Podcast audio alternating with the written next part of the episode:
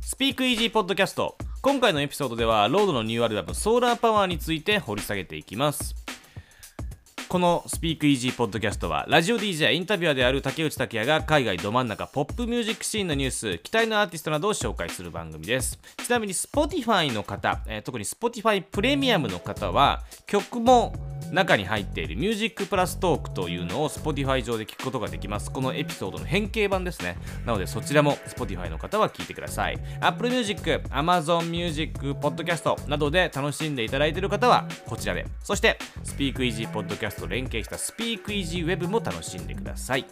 さてロードのニューアルバムが出ましたね。久々ですかね。2013年に、まあ、デビューシングル「ロイヤルズ」で鮮烈なデビューを果たしてグラミー賞では最優秀楽曲賞を受賞したロードそれに続くセカンドアルバム「メロドラマ」を2017年にリリースして今回はそれに続く4年ぶりのアルバムリリースとなりますえっとまあ、まずね、このアルバムのリリースの流れからなんですけれど、ロードは2017年のメロドラマのリリース以来、あまり動きがありませんでした。はい。えっと、メロドラマのリリースして、えーリリースしてで、それに伴うワールドツアーを行いました。これ、フジロックも来ているのかな。で、その後は目立った動きのなかったロードなんですが、昨年実はシーンへの帰還をほのめかしていて、と昨年のね、末、まあ、10月ぐらいかな、末でもないか、えーニュージーランドの総選挙の際に、投票をファンに促しながら、来年何かの動きがあるかもということをほのめかしています。そしてその翌月、フォトブック Going South というのを出版しまして、これあの、まあ、ロードはみんなの前に姿を見せない間に、実は南極を旅していたということで、その南極を旅していた時の体験をまとめたフォトブックを10月にリリースして、で、それでファンたちに宛てたメールによると、この旅行が次のアルバムにインスピレーションを与えてくれたと、えーコメントしてますね。で、まあ、この本っていうのは、その次のアルバムの先駆けと説明して、何かあるのか来年っていうね、えー結構湧いたわけですが、ファンたちは。で、このスピークイージーポッドキャストでも取り上げましたが、今年の5月25日に、スペインの音楽フェスティバル、プリマベーラの、えーヘッドライナー、しかも来年のヘッドライナーですね、えー2022年のヘッドライナーが発表されまして、そこでロードが発表されました。ということで、ロードなんかあるなと。来年リリースかみたいな、えーそういう話をしたんですけれども、なんとその2週間後に新曲がリリースになりました。6月11日に新曲ソーラーパワーがリリースになってます。で、このソーラーパワーには、フィービー・ブリッジャーズとクレイロもバックボーカルとして参加していて、で、ちょっとやっぱこの曲が、まあ、アルバムも同じタイトルで、同じジャケットなんですけれど、やっぱり、えーアルバム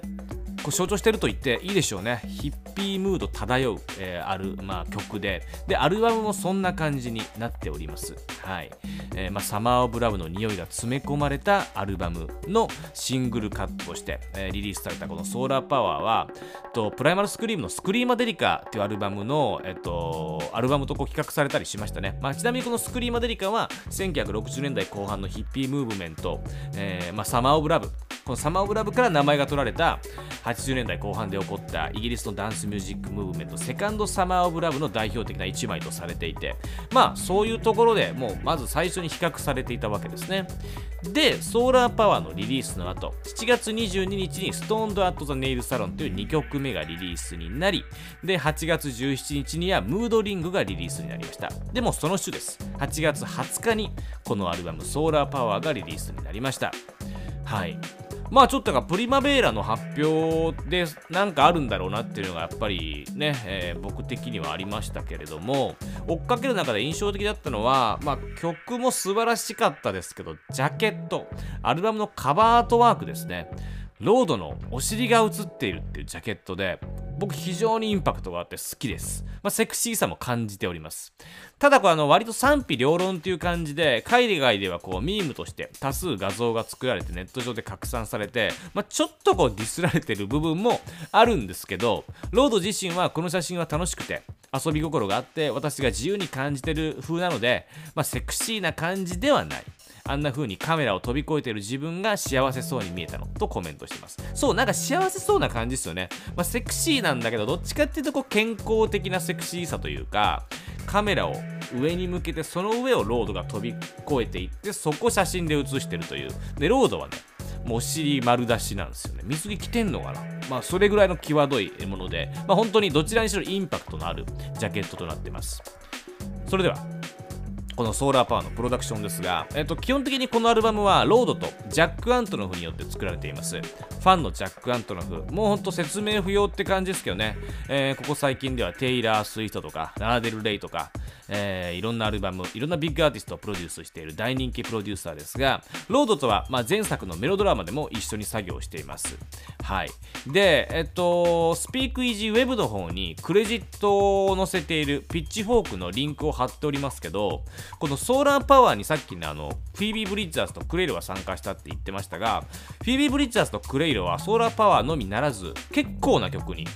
4、5曲じゃないかな、えー、もうちょっとかも。なんか1曲2曲じゃないんですよ。あのバックコーラスとして参加しています。でまあアルバムのサウンドはねサマー・オブ・ラブ。アコースティックというかサイケデリックというかアーシーというかそんな感じですね。まあ歌詞もそういうカルチャーに大きく影響を受けています。このアルバムを制作するにあたって私は60年代のフラワーチャイルドの文化を深く掘り下げていると。社会からドロップアウトして再出発しようとするコミューンの生活を理解したかった。ちなみにこれはソーラーパワーのミュージックビデオであのそういうムードの、えー、映像としてあの制作されていますね。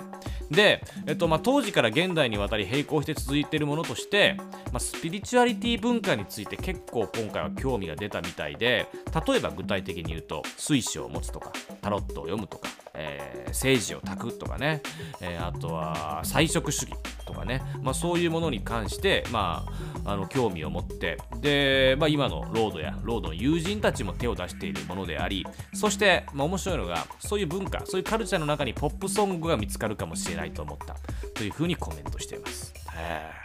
ロードらしいですね。で、まあ、音楽メディアの評価はこうまちまちです。あの、メタクリックというレビューの平均を出すサイトによると、評価は100分の70という、そんな高くないんですよね。ただ、大体これぐらいに収まってるってよりは、評価高いものもあれば低いものもあるという。アトランティックは、まあ、絶賛してますね。ほぼ傑作。えー、NME は5つ星。で、クラッシュは10分の9というふうに、えー、高評価をしているんですが、インディペンデント社イブニングスタンダードは2つ星と厳しめの評価です。はい。まあ、でも本当に気にならないでしょう、ロードは。気になるか ロードの気持ちは分かんないですけど、まあ本当にロードはね、えー、名声を気にしないというか、天性のシンガーソングライターで、このアルバムもトレンドを全く意識してないといえばそんなことないですけど、まあ意識してないですよね。自分が表現したいものを表現しているという感じがして、素晴らしい作品だと思います。ちなみに、このソーラーパワーは CD はないです。はい。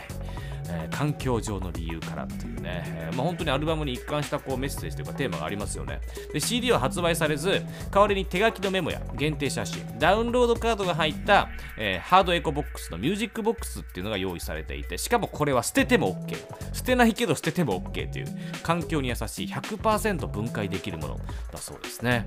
はい。今回のエピソードではロードのアルバムソーラーパワーをピックアップしました。